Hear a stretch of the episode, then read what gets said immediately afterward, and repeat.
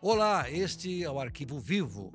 Hoje você vai saber de uma história que você já leu, que você já ouviu, mas uns detalhes que nós vamos contar da vida de uma moça que foi simplesmente tirada do nosso conceito, morta porque tentou dar exatamente uma grande oportunidade para alguém que tinha um nível social abaixo dela. Comigo, Renato Lombardi. E eu, Percival de Souza, junto aqui com o Lombardi, com mais essa história aí. Quer dizer, a personagem que ele menciona é uma médica. Imaginem só, uma médica aparece morta dentro do seu apartamento com o corpo escondido dentro de uma mala guardada num armário. Começa a investigação sobre um grande mistério.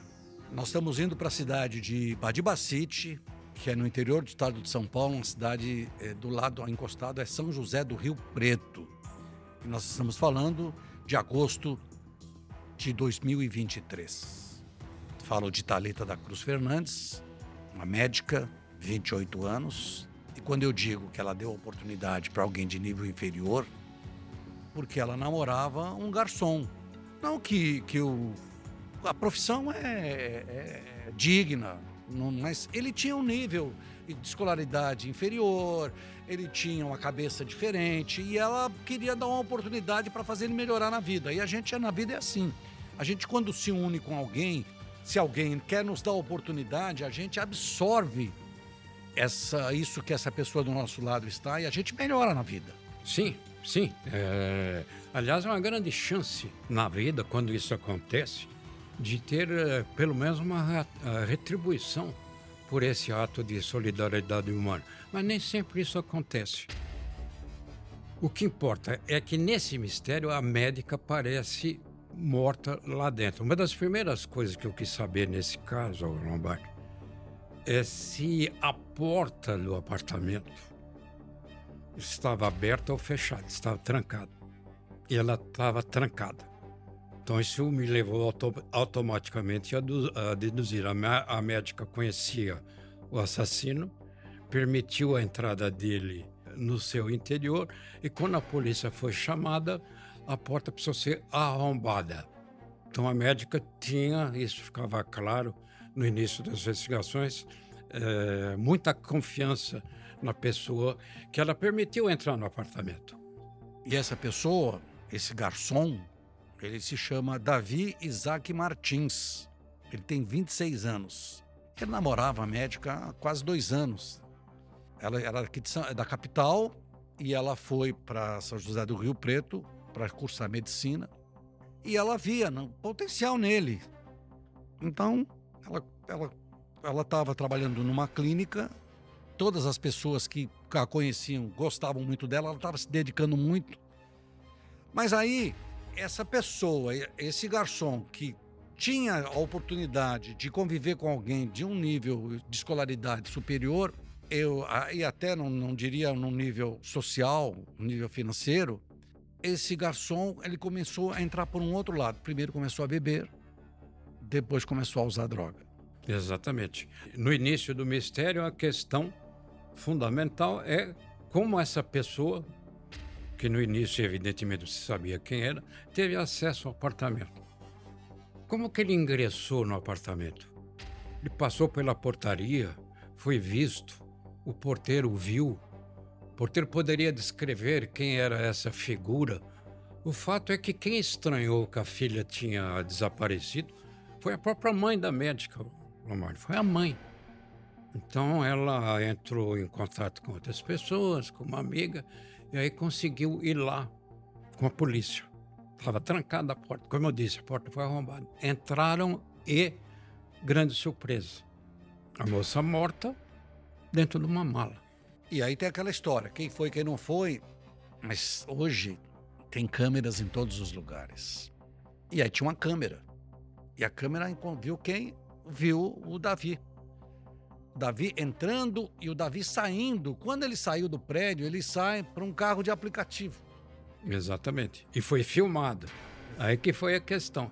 Quer dizer, ele sai, aliás, aparentando tranquilidade, sai como tivesse feito uma visita chama um carro pelo Uber, no aplicativo, e se retira.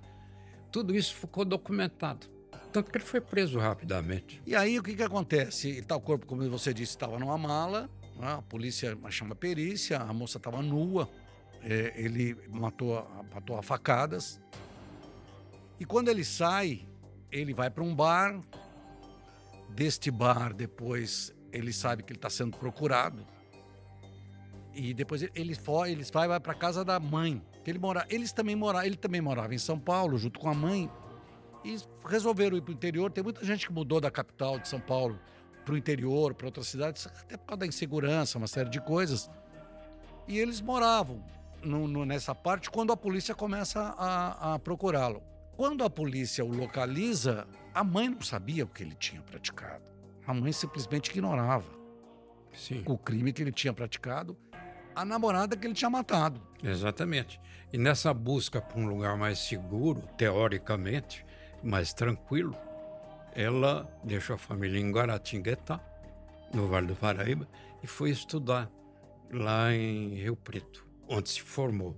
A princípio, ela não tinha vínculos maiores até formar-se e passar numa unidade, a trabalhar numa unidade de saúde.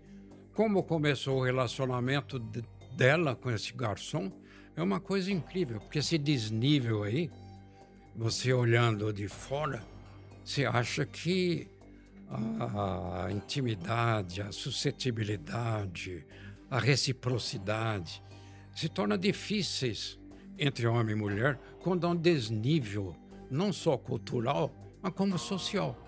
Foi o que aconteceu com a médica. Não dá para entender. Hoje, vulgarmente, até se comenta, mas como uma menina médica, bonita, bem formada, vai se relacionar com tranqueira desses aí? Aliás, é sempre usada essa expressão, tranqueira. Isso não dá, dá explicação, coisa do coração. Amor não se discute, acontece. Então, mas quando eles começaram, pelo menos que disse uma amiga, essa amiga que, que acabou indo levando a polícia lá no apartamento, ela, a amiga disse quando eles começaram, ele até que era um, ele tinha uma conduta. Depois, com o passar, ele começou a beber.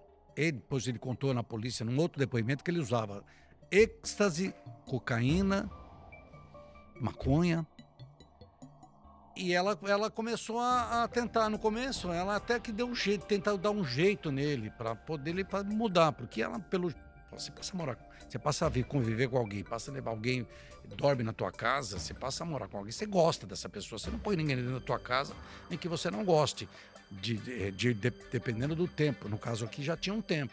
Só que quando a pessoa muda a conduta, você percebe que assim, pô, você não é a pessoa com que eu te conheci, que eu convivi. Ela acho que começou a tentar dar um chega para lá nele, e aí o sujeito pira. É. Aí é o que nós podemos chamar de face oculta. Porque para comprar todo esse tipo de droga que você descreveu, Lombardi, precisa ter dinheiro. Traficante não dá amostra grátis, nem faz venda crédito. E onde é que ele arrumava esse dinheiro? Quer dizer, a médica o ajudava financeiramente também. Eu chego até a, a pensar que em algumas coisas a médica bancava o garçom. Claro que não com esse objetivo aí.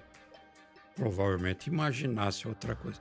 Mas ele muito dependia financeiramente dela. Que você comparar os vencimentos, o salário dela, já trabalhando fixamente numa unidade de saúde, com o que ganha um garçom trabalhando num bar ou restaurante é uma diferença brutal. O ajuste aí para a médica acabou custando caro. Então, eu quero é, deixar bem claro para você que está nos vendo e, e, ouvindo, você trabalha como garçom, balconista, ninguém aqui é contra, não, acho que não. Acho que você é uma, é uma profissão digna, como eu disse. Claro. E cada vez, se você puder melhorar, é muito interessante. Melhore, vai melhorando. Cheio de garçom, o cara começou lavando prato, virou garçom, virou cozinheiro, virou chefe de cozinha. Tem um, um, um, aqui em São Paulo, era garçom, primeiro com ele lavando prato, garçom, chefe de cozinha, hoje era dono de três restaurantes. E um restaurante super badalado aqui em São Paulo. Então não é isso, entenda, entenda isso. O que eu estou dizendo é que é, é a, a pessoa Ah, mas porque é médico. É... Não, é porque é médico, você estuda muitos anos para ser médico. E é dedicação exclusiva, não tem essa história. Você nem consegue trabalhar metade do período e estudar metade de medicina. Não, você tem que estudar o, o dia inteiro, preparar a aula, uma série de outras coisas. Então entenda bem, não estou aqui falando a respeito da profissão. A profissão é digna completamente. Você pode ser garçom e ter criado um filho médico e ter criado gente não, não é não é bem isso. O que eu estou dizendo é que aqui ela tenha, teria dado uma oportunidade quando ele se envolveu com as drogas, ela tentou tirá-lo das drogas. Eu acho que isso foi o que aconteceu, é. acabou provocando a morte dela. Isso que você está dizendo é, tem vários exemplos reais. Eu, por exemplo, conheço um juiz de direito que até os 18 anos de idade morava numa área rural e era analfabeto. Eu conheço um um homem que foi presidiário e hoje é advogado. Eu conheço vários casos de pessoas simples, homens ou mulheres, que o filho ou a filha se tornaram médicos. E é isso que você falou. Medicina é um curso de cinco anos.